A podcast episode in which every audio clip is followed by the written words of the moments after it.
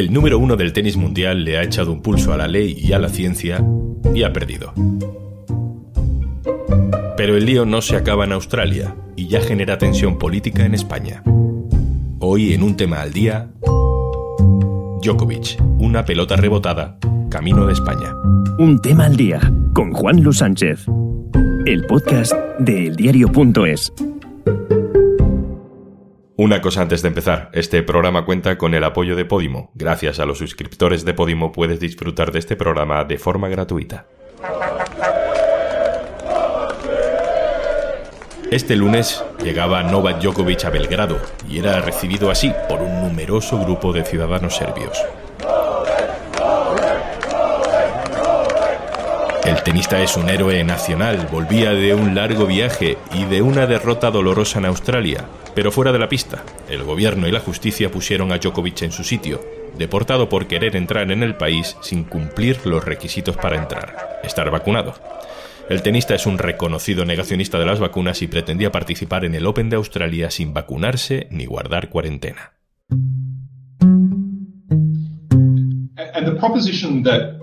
Mr. Djokovic couldn't possibly obtain assistance from lawyers or Tennis Australia y este tribunal le ha dicho que no, que eso en Australia no puede ser. El caso ha despertado la atención mundial y ha puesto en alerta al resto de competiciones internacionales, que no quieren verse en otro lío como este. Tenistas de primer nivel se han pronunciado. Este es Rafa Nadal. If you are vaccinated, you can play in the Australian Open and everywhere. And the world, uh, my opinion, uh, Preguntado por Djokovic, el tenista español dice que confía en la medicina, que hay que vacunarse y que el mundo ya ha sufrido bastante como para no seguir las reglas. Si te vacunas, dice Nadal, puedes jugar en Australia y en todas partes. I have been uh, vaccinated twice, uh, and if if you do this, uh, you don't have any problem to to play here y a Djokovic se le acaban de cerrar las puertas del próximo Roland Garros. Nos lo cuenta desde París Amado Herrero. El caso Djokovic coincide en Francia con la tramitación de la nueva ley del pasaporte de vacunación, que entra en vigor este fin de semana. Así que el gobierno está haciendo todo lo posible para transmitir una imagen de firmeza. La ministra de Deportes ha dejado claro que con la nueva ley, la vacunación es obligatoria para entrar a todos los recintos, para espectadores y deportistas franceses o extranjeros. A corto plazo eso afecta a todos los rivales de Francia en el Seis Naciones de Rugby y al Real Madrid que tiene que jugar la eliminatoria de Champions con el PSG. Hasta ahora existía la alternativa de presentar un test PCR o un justificante médico, pero desde este fin de semana la vacunación va a ser la regla general. Dicho esto, Roland Garros no empieza hasta finales de mayo y no sabemos cuál va a ser la situación epidémica entonces. Algunos medios franceses están citando al Ministerio de Deportes abriendo la puerta a que la situación cambie de aquí a primavera. Desde la Federación Francesa de Tenis, de momento, lo único que han dicho es que las normas se van a precisar a su debido tiempo.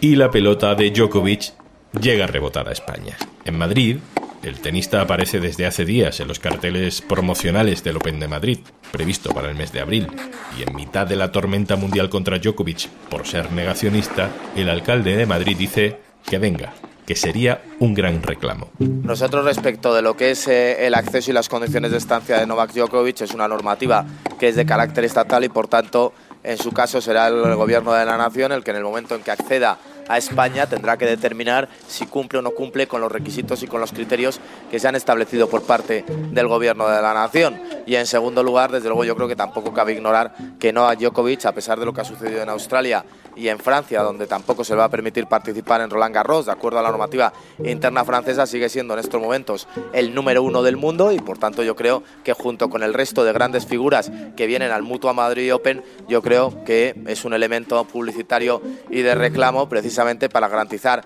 que ese Mutua Madrid Open tenga el éxito de público que habitualmente tiene todos los años. El presidente del gobierno, Pedro Sánchez, reaccionaba justo después. Y creo que hay que, con el absoluto respeto y sin ánimo de polemizar, eh, cualquier persona, eh, se llame de una manera u otra, tenga el oficio que tenga, o sea deportista de alto nivel o no, tiene que cumplir con las normas sanitarias del país. Y eso es lo que hará cualquier deportista que aspire bueno, pues a competir en nuestro país. Cumplir con las normas sanitarias de España. Pues vamos a ver qué dice el reglamento de España, porque no es ni mucho menos igual que en Australia. Lo analizamos con mi compañera del diario.es, Sofía Pérez Mendoza. Hola, Sofía. Hola. ¿Qué requerimientos tiene para entrar en España una persona como Novak Djokovic? Los requisitos que establece el gobierno para los residentes en la Unión Europea o países asociados al espacio Schengen y otros estados son uno de los tres siguientes, o un certificado de vacunación, un certificado de que has pasado la COVID, o bien una PCR negativa. En el caso de Djokovic, además, es un deportista profesional. Y entonces para estos deportistas profesionales hay una excepción, que es que independientemente de dónde vengan, del país que vengan, con que presenten una PCR negativa, pueden entrar al país aunque no estén vacunados. Tal y como está la norma, entonces Djokovic sí puede entrar en España sin pasaporte COVID, pero con una PCR negativa. ¿De qué depende entonces si puede o no puede participar en el torneo? Aquí hay diferentes asuntos que tenemos que tener en cuenta. Por un lado, el territorio donde se va a disputar el torneo, que en este caso es la Comunidad de Madrid. La Comunidad de Madrid podría solicitar a la justicia imponer el pasaporte COVID para determinados eventos, igual que se ha hecho en otras comunidades para los bares o para los gimnasios. Pero en la Comunidad de Madrid no hay ninguna medida de este tipo. Eso por un lado. Por otro lado, eh, están las propias normas del torneo, que no nos queda claro si van a poner en marcha algún tipo de limitación para evitar que esto ocurra. En principio todo nos hace pensar que no. Pero Sofía, el consejero de Sanidad, ha dicho que Djokovic tiene que estar vacunado, lo ha dicho literalmente, para poder venir. Sí, eso es, ha dicho eso. Lo que pasa es que, bueno, hemos consultado eh, a la Consejería de Sanidad y nos han precisado que el consejero quería decir que tiene que estar vacunado o tener una PCR negativa. Otra paradoja de esta polémica es que el tenista ya estuvo en España hace poco y jugó en Madrid en diciembre. Sí, justamente jugó además en eh, las mismas instalaciones donde se va a disputar el Open de tenis, que es en la Caja Mágica. Son unas instalaciones propiedad del Ayuntamiento de Madrid, que tiene cedidas en régimen de concesión a estos torneos que se celebran anualmente en ellas. Bueno, a ver si todo esto se aclara antes de abril y no nos metemos en otro lío. Sofía Pérez Mendoza, muchas gracias. Gracias.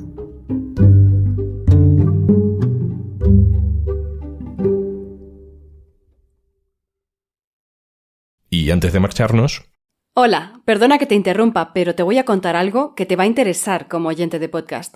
Seguro que estás disfrutando de Un tema al día, que ha contado con la colaboración de Podimo, la plataforma de podcast y audiolibros con el mayor catálogo de contenido en audio en español.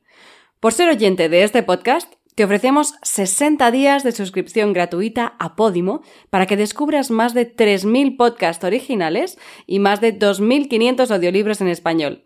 Entra en podimo.es barra al día y date de alta de forma totalmente gratuita. Esto es Un Tema al Día, el podcast del diario.es, con la producción de Carmen Ibáñez y Zascún Pérez, el montaje de Pedro Godoy. Un saludo de Juan Luis Sánchez. Un abrazo. Mañana otro tema.